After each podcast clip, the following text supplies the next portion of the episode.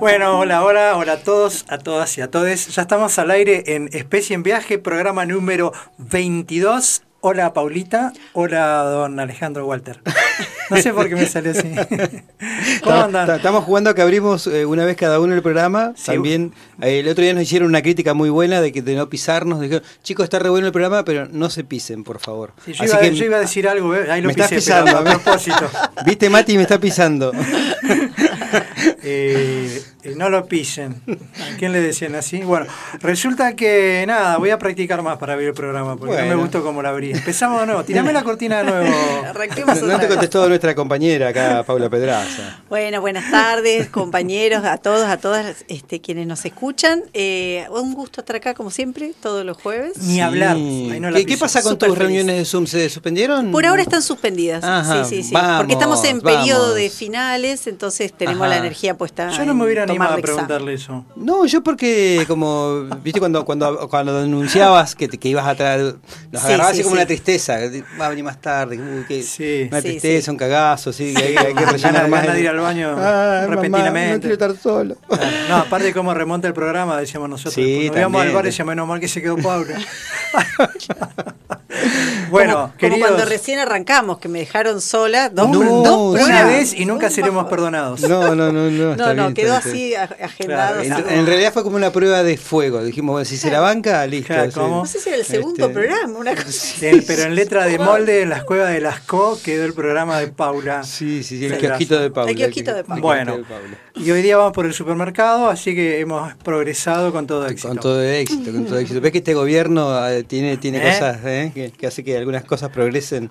Así bueno, hoy es el Día de la Cultura Nacional. El Día de la yo Cultura sé que Todo, que yo sé que todo Neuquén y sus alrededores y Argentina lo sabe, pero bueno, es lindo decirlo que hoy es el Día de la Cultura Nacional y, y, tal vez charlando recién decíamos que quizá lo diferenciemos de, desde el punto de vista del arte, si no lo vamos a enfocar, digamos, desde el punto de vista antropológico, ¿no? Muy bien. Cultura como, la, la como, un, como un hacer general que nos identifica y, no, y nos reúne en un montón de cosas comunes, digamos así como para decirlo medio sintéticamente. Hoy es el Día de la Cultura Nacional porque eh, en honor a Ricardo Rojas, ¿eh? Que un 29 de julio de 1957 dejó esta tierra para irse a pagos mejores. Y si yo voy por la calle caminando y escuchando Radio Megafón y escucho que es por Ricardo Roja, y digo, ¿quién carajo es Ricardo Roja? Ah, ¿Usted qué me dice? Bueno, Ricardo Roja era el, 10 de Independiente. este...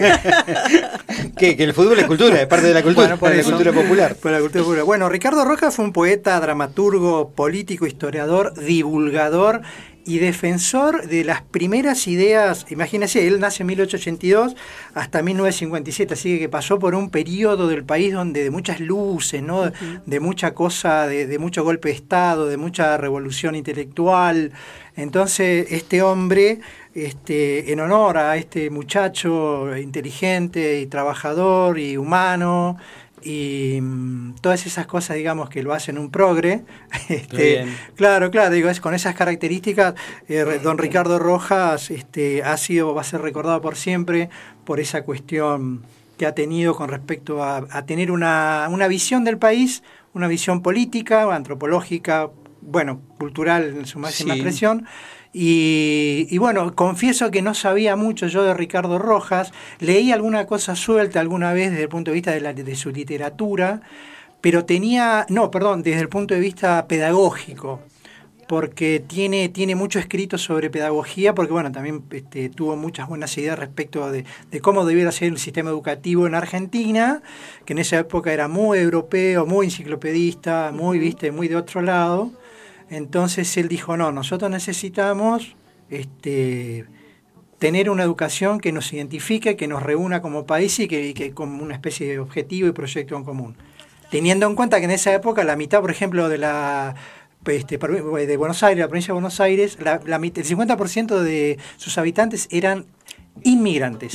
Entonces había toda una movida de, ¿viste? de, de un mosaico cultural enorme, y él dijo, bueno, vamos a tomar toda esta cuestión, pero la vamos a organizar, la vamos a orientar, y se escribió... Que el inmigrante pasa a ser una parte fundamental y troncal de nuestra cultura también, ¿no es cierto? Eh, eh, de, todas las etnias que sean, ¿no es cierto? Europeas, incluso desde nuestro propio nuestra propia tierra adentro, por decirlo de alguna manera. Eh, la gente que emigraba de provincias más pobres a Buenos Aires a trabajar también formaron parte del quehacer cultural de, lo que hoy llamamos porteño, pero que en realidad el porteño hoy es una cosa muy cosmopolita.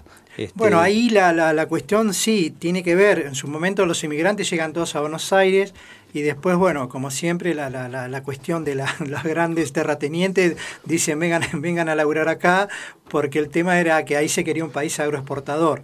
Bueno, Ricardo Rojas también, este, digamos, tuvo una, una visión diferente, de, o sea, más, más este, abarcativa respecto de la, de la economía del país, este, eh, o sea, fomentando una economía con, con producción propia, bueno este, salirse del, del modelo solamente agroexportador. Y bueno, en ese sentido fue un hombre que hizo mucho por, por nuestro país y por eso hoy en día estamos hablando tan bonito de él, de don Ricardo Rojas. Nosotros vamos a escuchar ahí, Gen, ahora en un ratito, ahora te digo. Eh, primero vamos a escuchar como una microbiografía y a continuación hay una, una carta, hay porque él tuvo una relación epistolar con don Atahualpa, Yupanqui. Atahualpa lo descubre en sus escritos y dice, ¡guau! ¿Quién es este hombre que escribe así? Yo lo quiero conocer. Bueno, de ahí viene la carta, de ahí viene la relación y bueno, esto que vamos a escuchar nos termina como de ilustrar algo de Ricardo Rojas, que por supuesto hay un, unas 4.000 páginas más, una de sus obras tiene 4.000 páginas. La pelota. Este, sí, sí. Apa la papa, como dicen la papa y como dice una vecina mía, este, mamadera. mamadera. Hacía mucho que no escuchaba. mamadera. Debe ser de entradita en años su vecina, ¿eh? porque no, mamadera, no, no, no, bueno. Entonces, bueno, me está escuchando mejor que diga eso yo. Sí, no sea desubicado, se lo pido por favor. Me la deja picando acá en el área. Casi. Bueno, Gena, ahí vamos con Ricardo Rojas. Ricardo Rojas nace en 1882 en la norteña provincia de Tucumán. Sin embargo, desde temprana edad vive en Santiago del Estero. Proveniente de una familia muy influyente, su padre, Absalón Rojas, fue gobernador de esa provincia. De joven, decide emigrar a Buenos Aires a continuar sus estudios. Ricardo Rojas llega de su Santiago del Estero a fines del siglo XIX con el propósito de realizar sus estudios de Derecho, que rápidamente abandona y comienza a hacer estudios de, humanidades.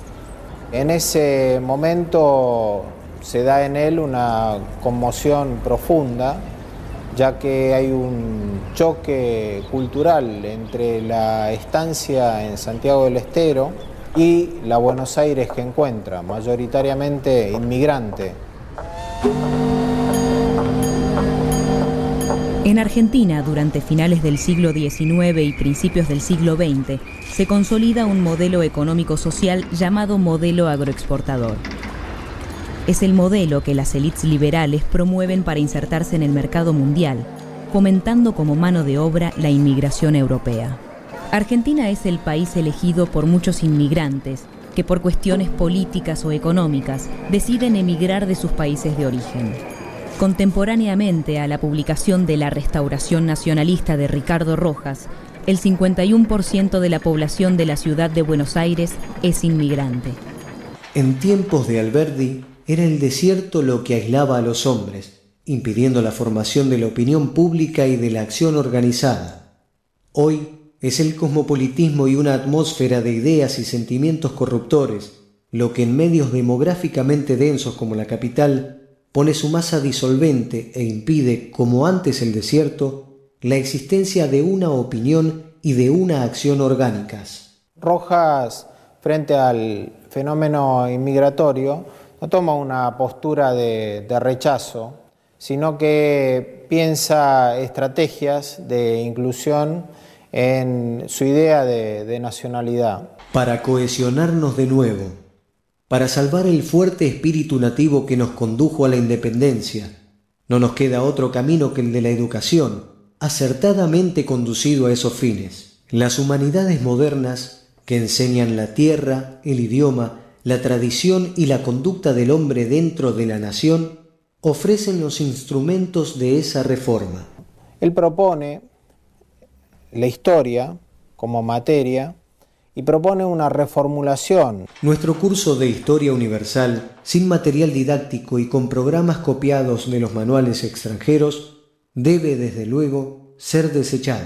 En la primera y última parte, ya más ligado a las preocupaciones de, de Rojas, hay una crítica al sistema educativo argentino por su cosmopolitismo, europeísmo, su enciclopedismo, o sea, todos aquellos eh, elementos que según la perspectiva de Rojas no permiten la construcción de una identidad nacional, de una conciencia histórica común o de valores y, principios para fundar su idea de, de nacionalidad. Propone políticas positivas, que son las de la utilización de la escuela como un elemento de cohesión y dentro del planteo escolar y tomando la, escuela como escenario privilegiado de, combate, eh, el planteo de que la historia puede ser la materia más eficaz para ir generando valores y principios comunes. A esa idea de una, una nación ya que cuenta con los hijos de, inmigrantes para, para sí. Para cohesionarnos de nuevo, para salvar el fuerte espíritu nativo que nos condujo a la independencia, no nos queda otro camino que el de la educación, acertadamente conducido a esos fines.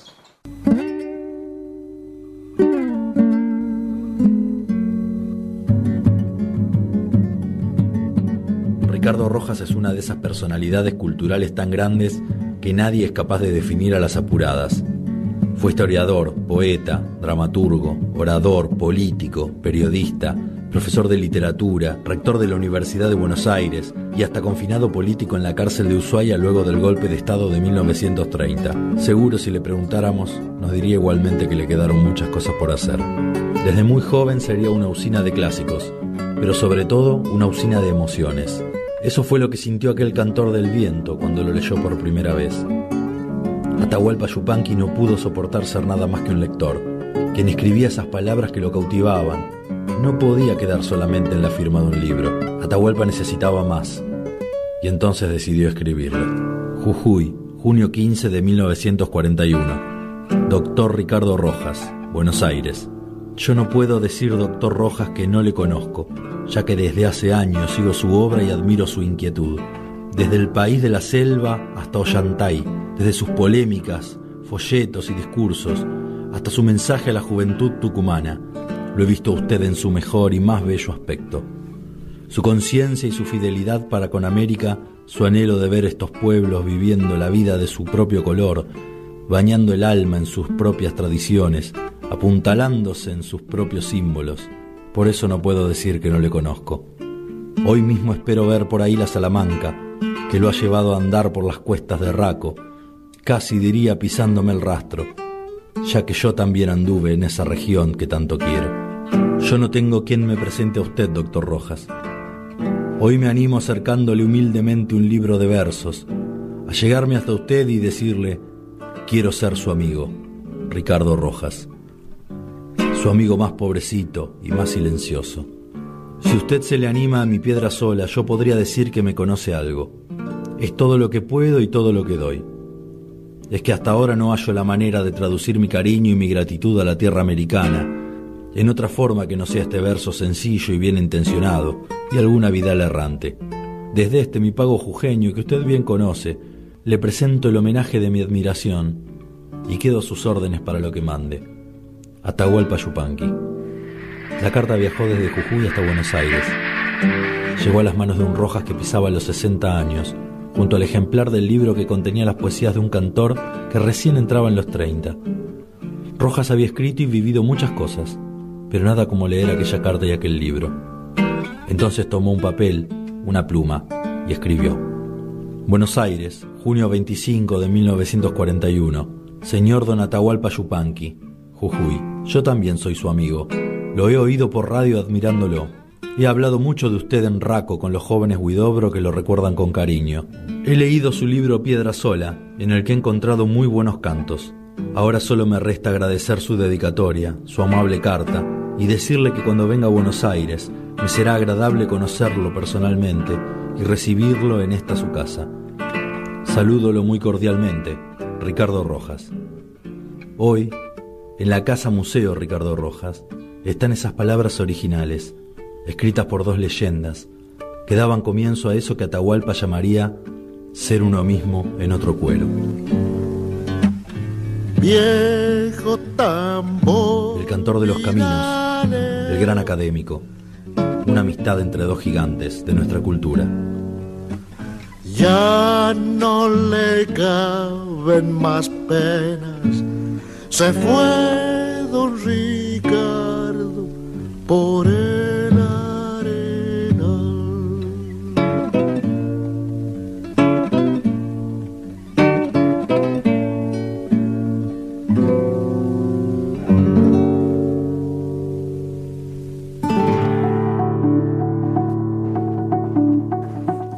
Bueno, se fue don Ricardo por el arenal, por el arenal, el por ir arenal.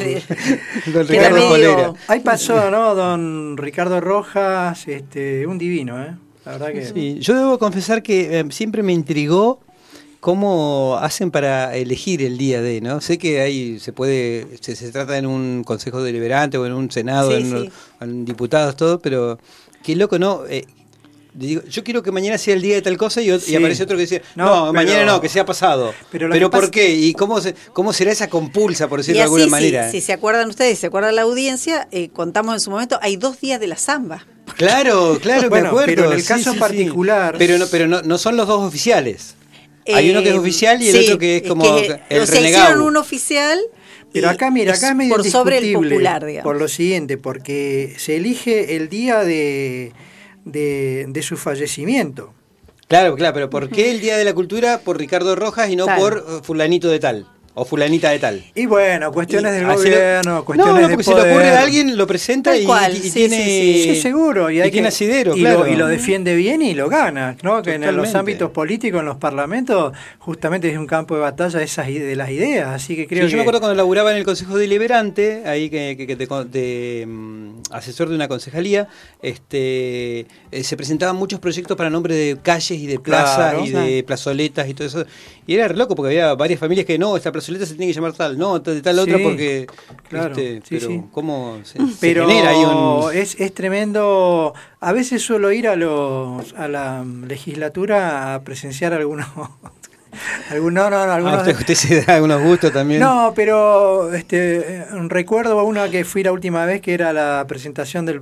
Estaban ahí con el tema del presupuesto no, es increíble. ¿eh? Te digo que es un campo de batalla, es un campo de batalla virtual. ¿eh? Y yo durante un año lo vivía en, en el Deliberante, que es un escalón menos, pero se vive así como... Digo, mucha pasión, mucha caloramiento. Es decir, ahí hay gente que trabaja mucho, que escribe mucho, que presenta muchos proyectos, que estudia mucho y eso realmente fue muy, este, muy, muy, me invitó mucho a, a, pensar, dije, a pesar de que escuchaba, no sé, la gente de izquierda o de los otros eh, o el, oficialismo, qué sé yo, y los otros que están por ahí alrededor, y yo escuchaba personas de distintos planetas.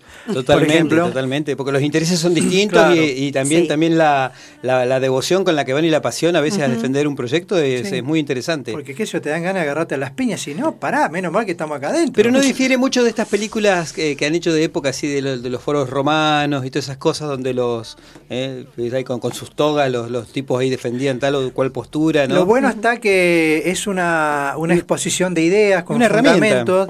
Claro, y es una herramienta democrática porque si no sería la ley de más fuerte. Totalmente. Entonces creo que en ese sentido esa creación del Estado de, este, de, ese, de, ese, de ese mm, herramienta que tiene el Estado en el Parlamento, me parece que, o sea, el encontrar sentido, ¿no? le encontrás un sentido muy profundo.